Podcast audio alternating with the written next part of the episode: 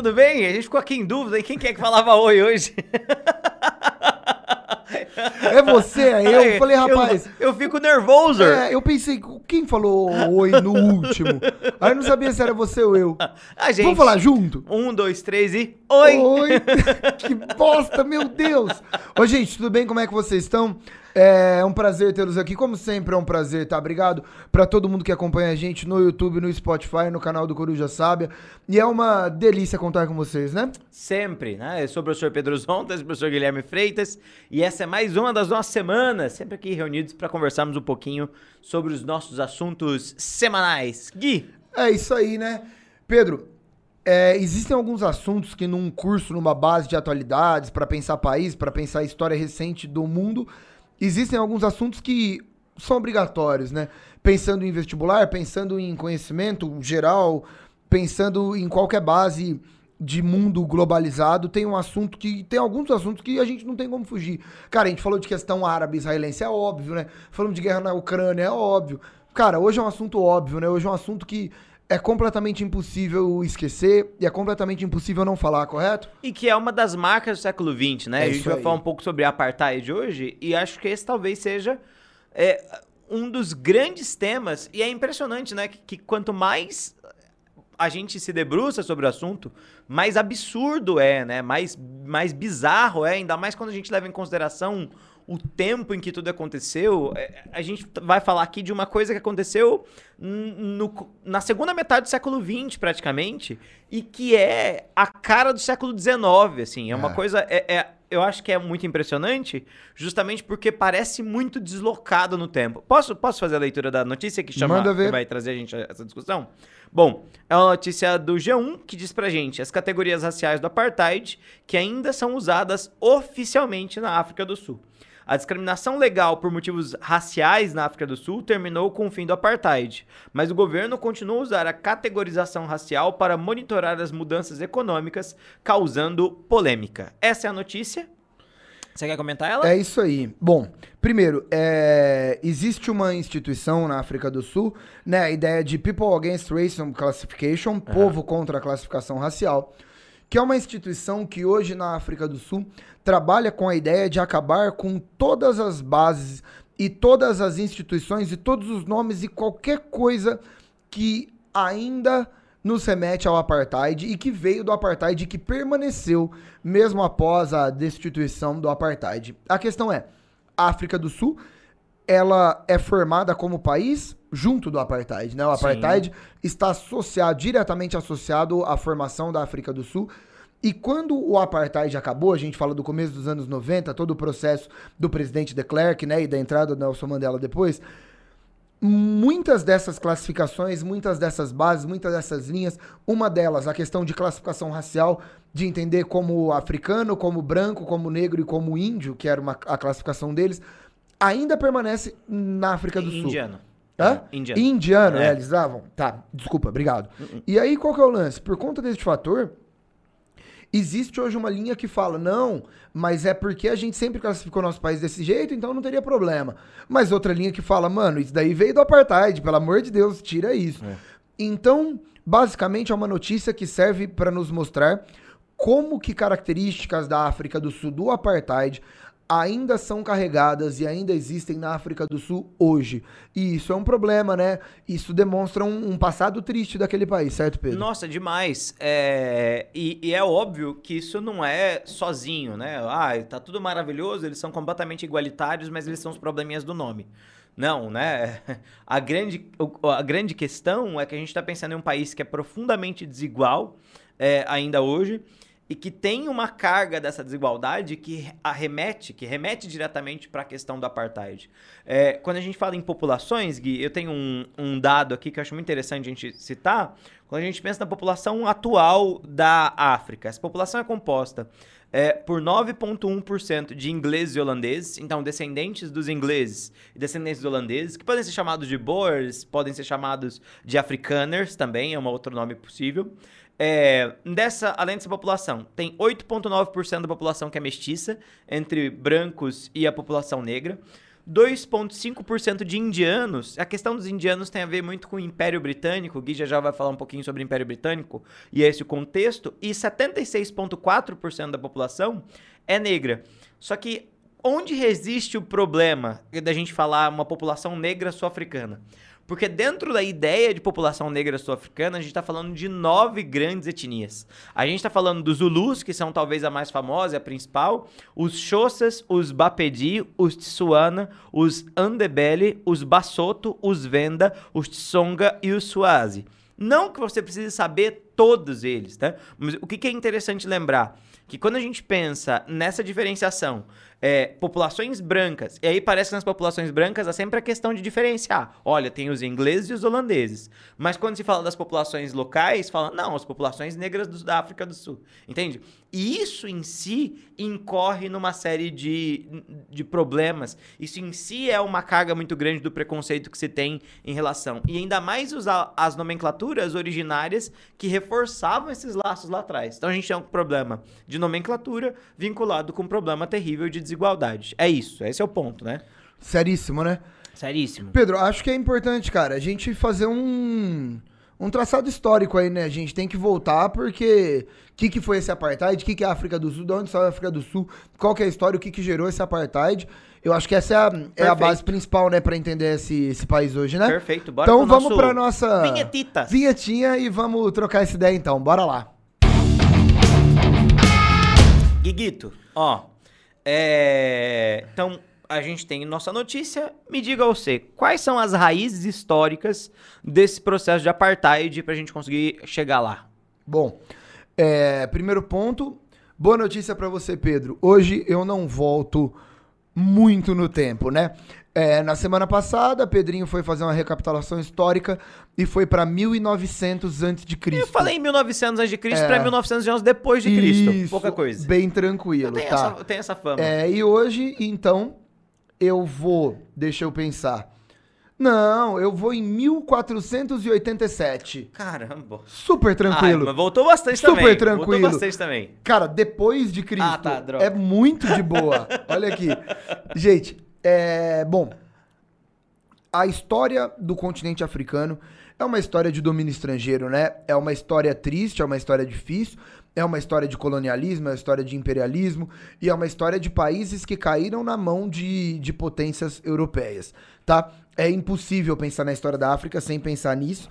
É claro que as populações nativas africanas estão de muito antes disso. A África é sempre chamada de o berço da humanidade. Aliás, se eu quisesse apelar que eu poderia ter voltado para 60 mil antes de Cristo, né? Porque. Apelar de verdade, você pode falar de um milhão antes de um de milhão antes de Cristo, né? época. Das, dos primeiros, a primeira ideia de um humanoide, É, né? É é. isso aí.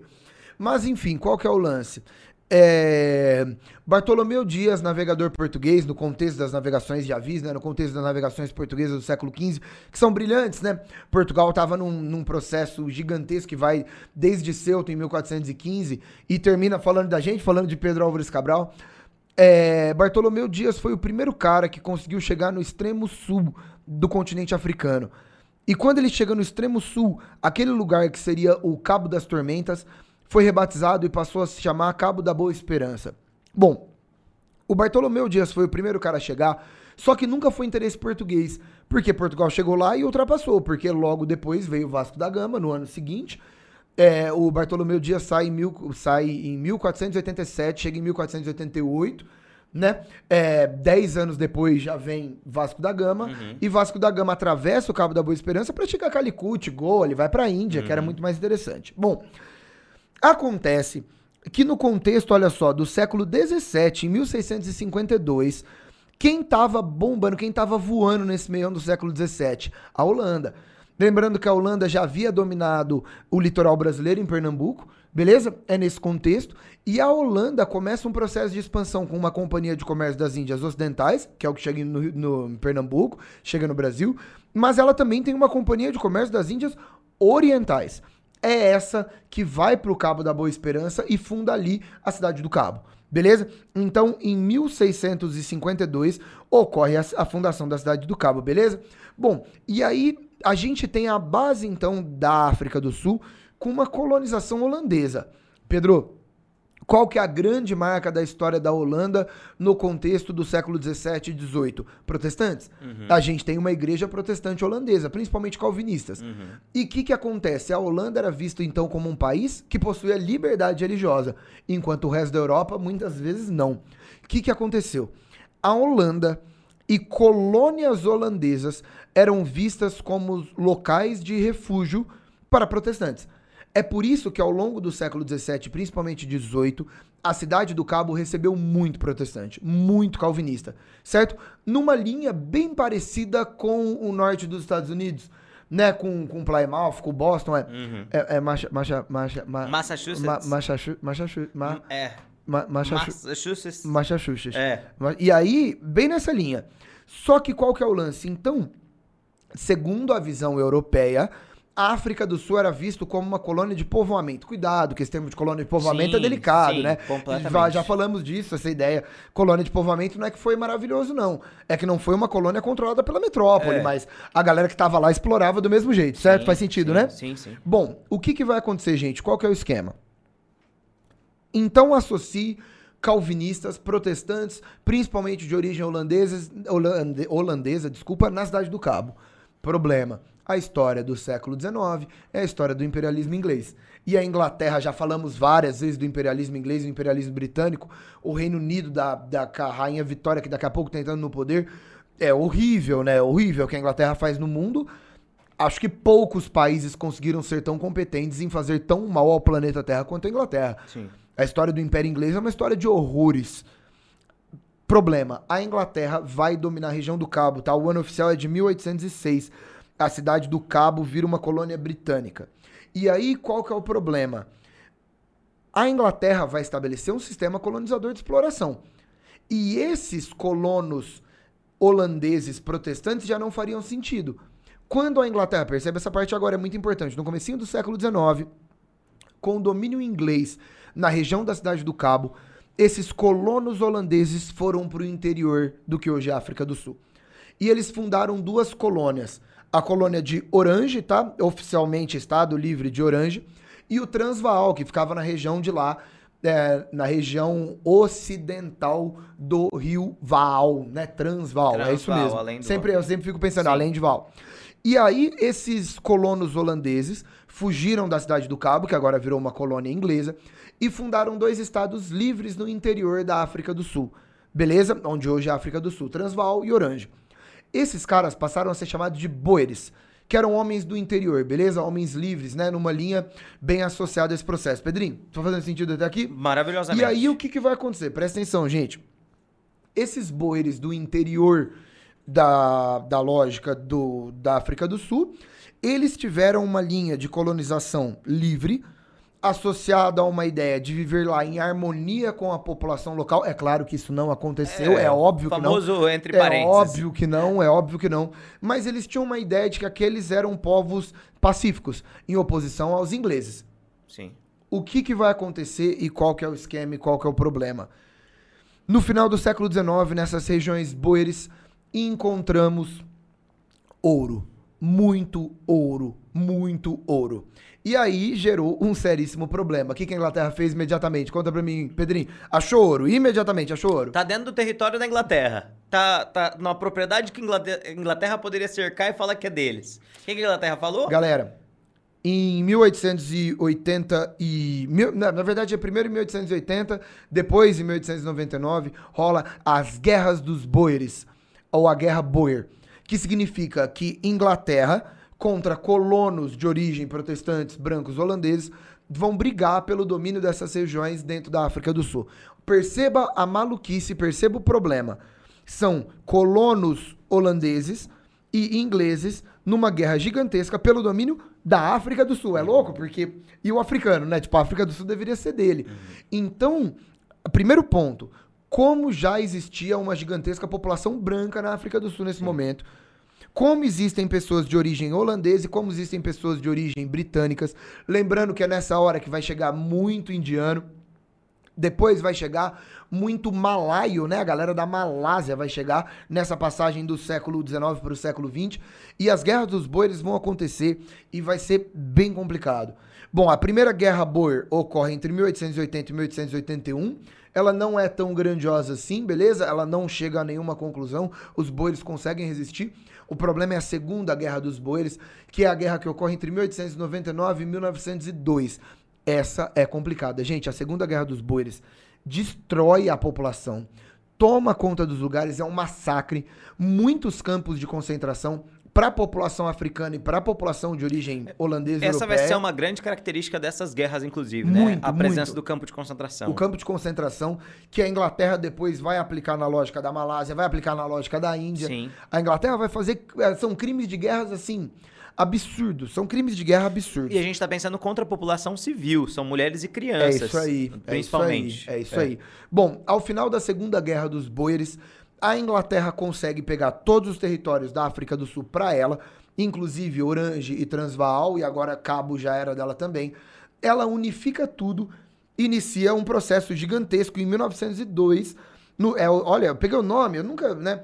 Tratado de Verening. Bom, bom Verening. nome, Eu- baita claramente eu falei esse nome errado, né? Tratado de Ah, Verening. Tá, parece bom. Parece bom. Parece bom. E isso deu início ao processo de formação da União Sul-Africana, que se concretiza em 1910. Pedrinho, a partir de 1910, temos o nascimento, agora sim oficial, de uma colônia inglesa unificada que vai dar origem à África do Sul. Faz sentido? Faz total sentido e esse nome, União Sul-Africana, vai se manter do 1910 ao 1961.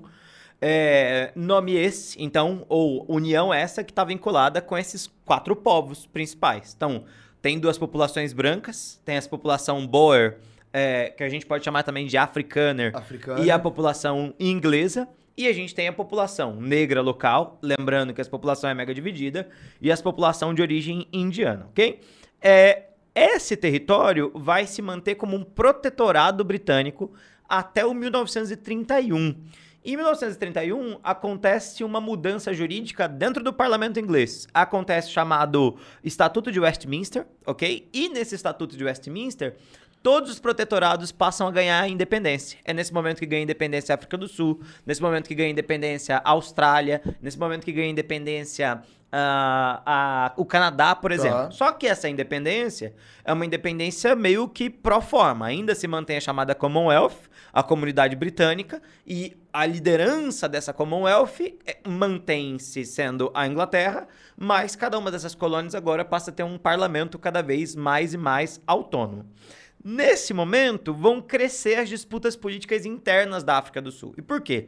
Porque não é mais a política britânica o cerne da política global, entende? Porque não é mais a política britânica que determina os caminhos da política na África do Sul.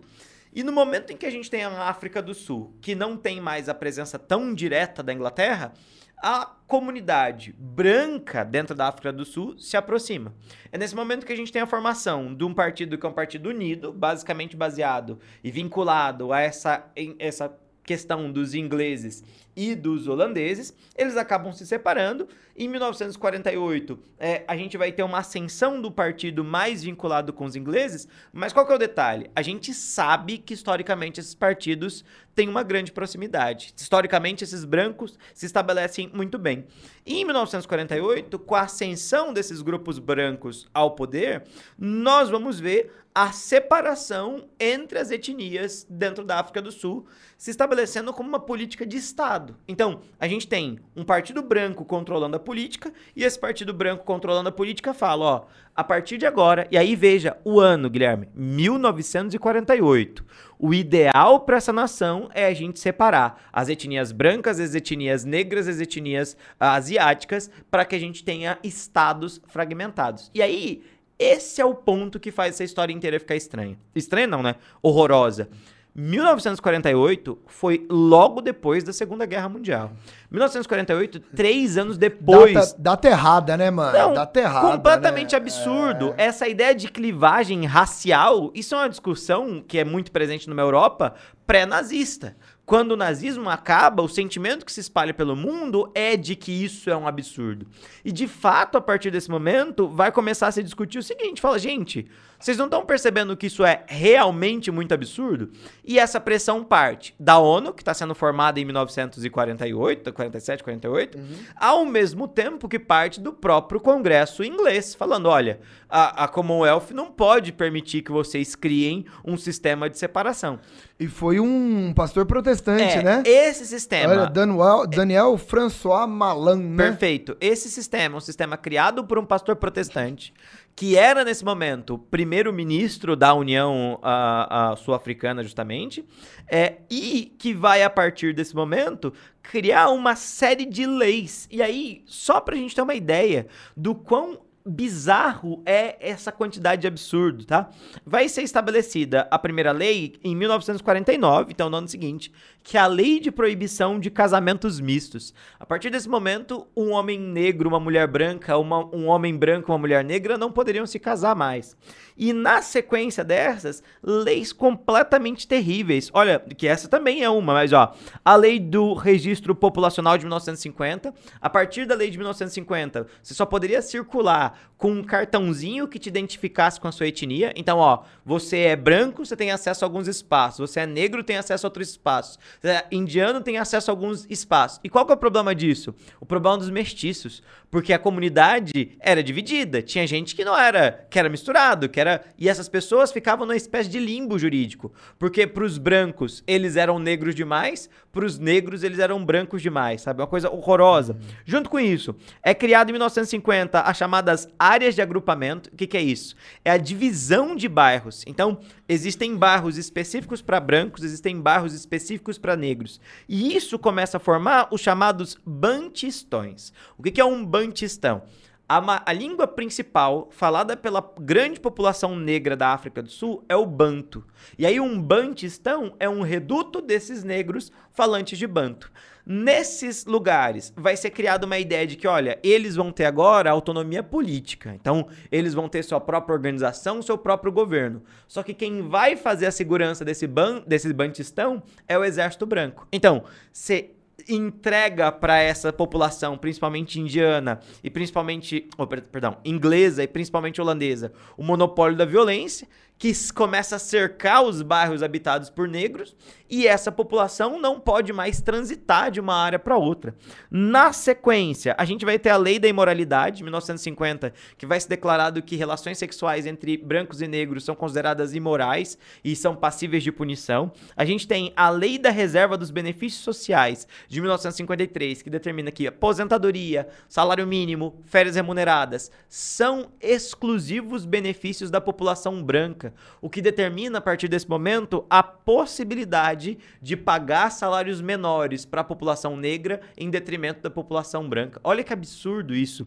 Junto com isso, a gente vai ter a Lei da Educação Banto de 1953, que estabelece que todos os cursos de matemática, que todos os cursos de ciências ensinados nas escolas Banto deveriam ser ensinados em língua africana para eles não falarem os idiomas Banto mais, e se estabelece uma separação de educação a população branca vai ter uma, uma educação mais vinculada com a universidade, e aí no sentido de ser mais teórico, enquanto a população negra vai ter acesso ao ensino mais técnico, porque eles vão ser todos funcionários braçais determinados a partir desse momento. E em 1956, o corolário disso tudo, a reforma da legislação trabalhista, que garante leis trabalhistas só para a população branca. Esse é o cenário, essa, essa é a descrição do que é que significa, na prática, essa ideia do, do, do, apartheid. Então, apartheid é a palavra que vem justamente desse africano, que significa separação, na prática significa a redução dos benefícios ou a redução dos direitos sociais das populações uh, brancas, negras, perdão, redução uhum. das populações negras e a garantia exclusiva de direitos para a população branca. Isso vai criar, dentro da, da sociedade africana, um mundo em que não existe escravidão de fato, mas que aparentemente é. É de uma desigualdade tão absurda, mas tão absurda, que a gente vai ter uma população branca vivendo com um padrão legitimamente europeu e uma população negra cada vez mais miserável. Você quer falar? E não. E é importante lembrar que isso era feito, e você comentou isso antes, cara, na segunda metade do século XX. Então estamos num mundo tecnológico, num mundo globalizado, num mundo não é, não estamos no século XIX, não estamos na primeira ou na segunda guerra mundial, que já é absurdo. Sim. A gente tá num rolê que o mundo já tá bem esclarecido e bem próprio quanto a isso. A gente já tem a ONU com bases claras contrárias, né, a esse tipo de prática, com bases claras de direitos humanos. Tanto é que a África do Sul é um país isolado no mundo, Sim, né? sim. O mundo inteiro vai começar a Sim. colocar, cara, embargo, vai começar a isolar, porque todo mundo tá falando, mano, É, e- tá muito anacrônico E aí, isso, né? entenda, É. a gente tá pensando naquele momento em um momento muito progressista, É. pensando no mundo. É o período da autodeterminação dos povos, é o período da igualdade entre Da os povos, descolonização, da descolonização afroasiática, e a África do Sul vai no caminho inverso em relação a isso. Tanto que em 1961, depois de tantas pressões da Inglaterra, é, a África do Sul abandona a Commonwealth, a ONU embarga a, a África do Sul, a situação econômica da África do Sul começa a partir desse momento a não ir tão bem, mas não significa que a África do Sul vai ser absurdamente prejudicada, num mesmo momento em que vão começar a aparecer as resistências negras com mais força, né? É, desde lá de trás, desde o comecinho ali da formação da União Sul-Africana, a gente tem o Congresso Nacional Africano, É. que é um órgão de representação negra dentro, do, dentro da África do Sul, cujo principal figura é o Albert Lutuli. O Albert Lutuli foi, até a década de 1960, o principal nome desse representativismo negro.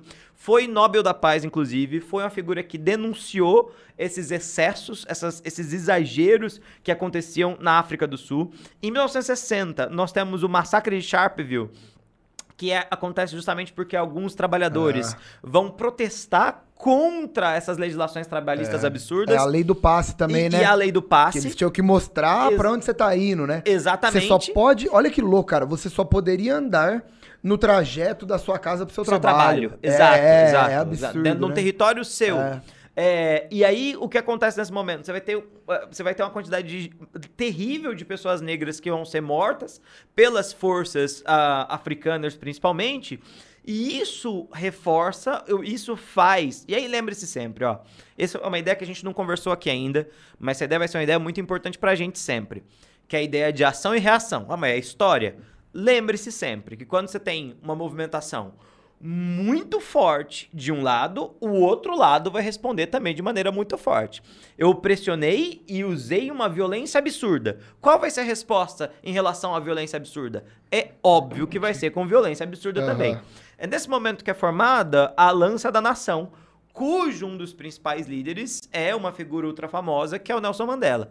E o que, que é a Lança da Nação? É, a Lança da Nação é um grupo é, composto por negros que entendem que não adianta mais querer discutir política com os brancos com a questão jurídica, porque os brancos vão sempre se aproveitar. E lembre-se sempre, 1960, Guerra Fria, se essa branquitude lembra o colonialismo e está vinculada ao capitalismo, o que, que é o inimigo do capitalismo natural? Com quem que a gente vai se Com associar? quem que a gente né? conversa? Com a União Soviética. E aí é nesse momento que esse movimento vai abraçar uma ideia eh, comunista, tá? Então é um movimento que tem raízes comunistas, raízes guerrilheiras. E veja, 1960, 1960 é a, é é a época de ouro da guerrilha quando a gente pensa o mundo. É, é o momento que acabou de se consolidar a Revolução Socialista, a É, Revolução em- em, em Cuba. Cuba, É o O momento Congo, que né? Tá com o muita Congo tá guerrilha. muito forte. E- Angola, Moçambique É. vai entrar nessa daqui a e pouco. nesse momento, Nelson Mandela acaba se transformando no inimigo número um do Estado africano.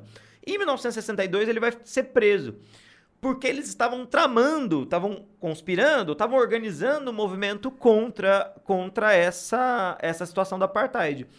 Só que o que vai ser muito doido? Que ele vai ser preso sem uma acusação gravíssima e vai ser mantido na cadeia até 1990. A gente está pensando em, em um quadro de 30 anos de prisão, basicamente, por uma questão de conspiração com a comunidade internacional é, é, pressionando. E isso dá o destaque da figura do Nelson Mandela. É, ele é o preso mais famoso da história, né? Sem sombra de É, dúvida. Sem sombra de dúvida. é. Sem sombra de dúvida, né? Lembrando, gente, que nesse momento a África do Sul tá muito isolada na comunidade internacional. Os outros países da África Austral, né, nessa parte mais ao sul da África, a maioria deles ou são países socialistas, né? Angola e Moçambique estão nessa, Uhum. ou são países que vão ter já uma lideranças negras no poder. Uhum. Então a África do Sul estava totalmente isolada pela comunidade internacional e pelos próprios vizinhos. É, é, é basicamente isso. E aí a gente vai chegar lá ah, com a economia ultra deficitária no finalzinho da década de 1980, é, até que a gente tem né, é, a eleição do Frederic ah, de Klerk, né, Frederic William de Klerk, em 1989, e a partir do momento que ele assume o poder, nessa combinação de uma situação dramática internacionalmente, do fortalecimento desses movimentos contra o apartheid, ele declara o início do fim dessa separação a partir de 89, mas não é que acontece do dia para noite. De forma Esse alguma. processo se encerra de 89 para 94. Então, é, ah, estamos cometendo excessos. Já vamos abrir, mas isso fica até 1994 como uma questão muito séria.